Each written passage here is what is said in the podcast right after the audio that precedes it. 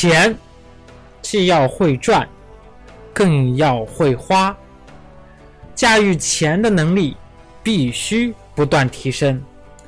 Hello，亲爱的听众朋友们，欢迎大家收听格局张燕的电台，我是张燕，李彦宏的燕。那么今天呢是周一啊，繁忙的工作又要开始了。很多人在一线城市去漂泊，北京的、上海的、广州的，甚至广州都已经可能要被挤出一线城市。哎，深圳、杭州，那么这些城市都凸显了自己的城市魅力。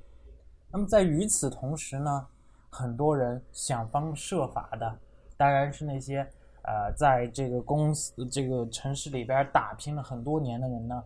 想方设法要在这个生活继续，这个城市里边继续生活下去。他们想要孩子去读书啊，想要自己享受到城市的这种更多的福利。那么，有房子，在之前的几年里、十几年里、几十年里，啊，是唯一的一个条件。所以呢，很多人都。砸破脑袋也要买一套学区房，或者是起码在这个城市有一套房子。但是现在不一样了，啊，在继一系列的政策出台之后呢，啊，前几天又出台了这个租售同权的政策，啊，包括了这个呃上海、广州啊以及无锡提出了。哎，租房也可以享受同等权利，也可以落户。那么后来也有城市，像郑州，呃，和这个安徽的一些城市提出来，啊，也要提出相关的政策。那么到底这个政策是怎样的呢？啊，怎么去理解呢？啊，今天呢，呃，赵老师那么给大家一个解读。那么。感谢大家的收听哈！如果说各位有投资理财相关的问题，欢迎在我的微信私信我。好的，那么先收听我们今天的解析。那大家好，七月中旬的时候，广州推出了个租售同权，对于房屋租赁的子女就近入学呢，提出了个租购同权。这个消息可以说是爆炸性的，很多媒体、公众号都转发了关于这个租购同权以后对房地产行业的冲击。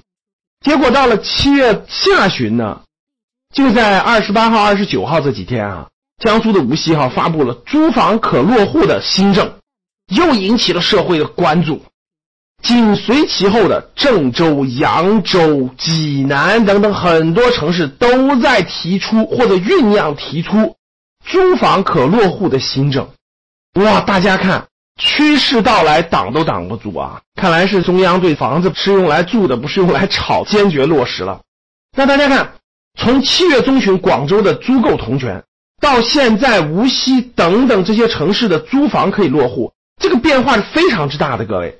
他在解决一个房地产行业过去一个非常关键的一个问题，房子它不单单是房子，它不单单是解决住的问题，它上面捆绑了太多的城市的服务功能，这也可以说是中国的一个特色。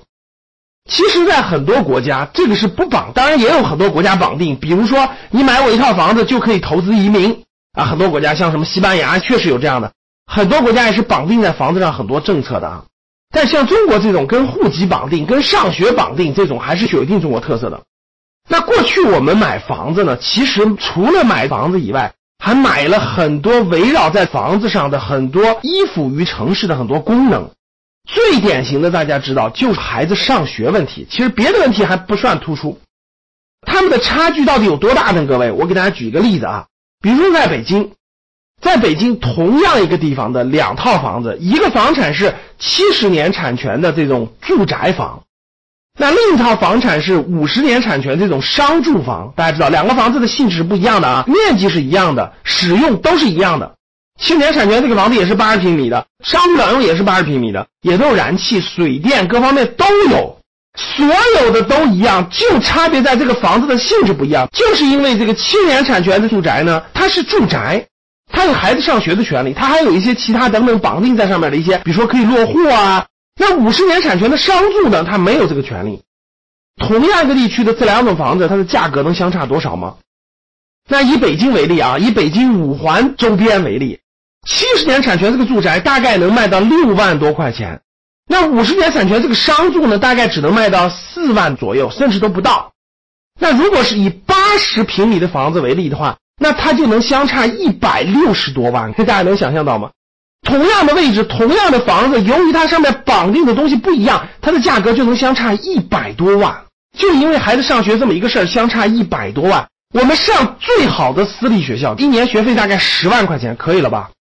当然还有更贵的，我们就相当于最好一档的吧，一年十万，那我十二年从一年级上的高三毕业，十二年也就一百二十万。就因为你买这个房子不一样，你把可以说是最好一档的私立学校的学费钱花在房子上了。那我们看今天的改革，其实就在做一件事儿。把依附在房子上面居住功能之外的功能给它剥离掉。广州推出的租购同权，把房子上面的价值给它剥离掉。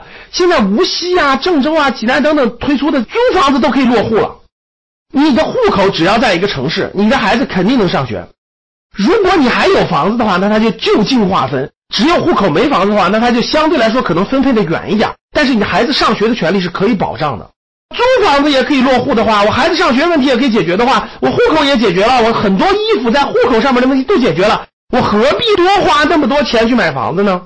我在这个城市没房子，但是我在别的地方有别墅啊，我家是海岛上的，我住的很舒服啊，我也没必要非得在你这儿住，对我想到哪工作想到哪换，房屋租赁权利极大的放宽了，然后把依托在房子上面这种功能、别的功能、城市服务的功能剥离了。这个大趋势一旦确立，我认为啊。那对房价的冲击那是显而易见的，我相信会剥夺很多房子上面的价值。居住的价值就是这个商住的居住价值，我一平米就是四万，我没必要租六万的，租赁我的孩子上学问题解决了，我就没必要租这个六万的了，房子就回归到了它的居住价值。无锡啊、郑州啊、扬州啊、济南等等这样的城市呢，租房就可以落户。其实各位条件放得更宽，我详细看了一下细则。如果你是大学毕业生，如果你是高技术的人才，有一定专业技能等等这些人才，只要你租房子，只要你当地上社保，都可以给你落户的。这都属于合法稳定住所的范围，都符合条件。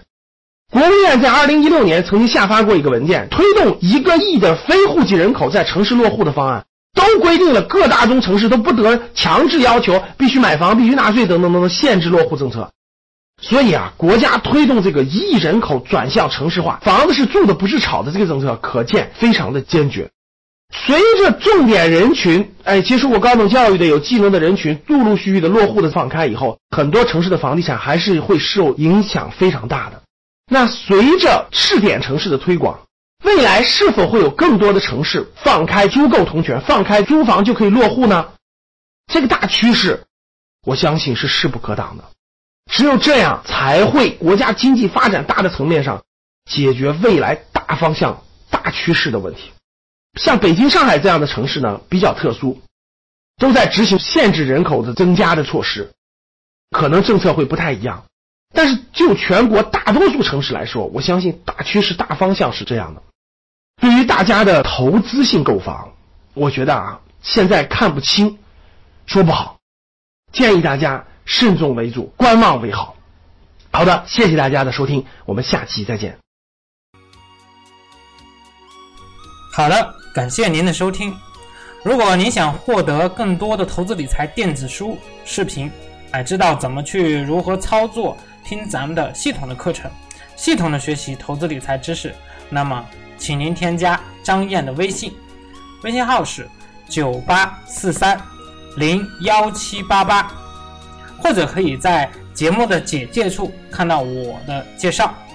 如果您是第一次听到咱们的节目，那建议您点击节目右下角的订阅字样，有新的节目将会第一时间通知到您，以免以后您找不到了。如果您喜欢咱们的节目，欢迎转发到您的朋友圈，感谢您的支持和鼓励，张燕在微信等您。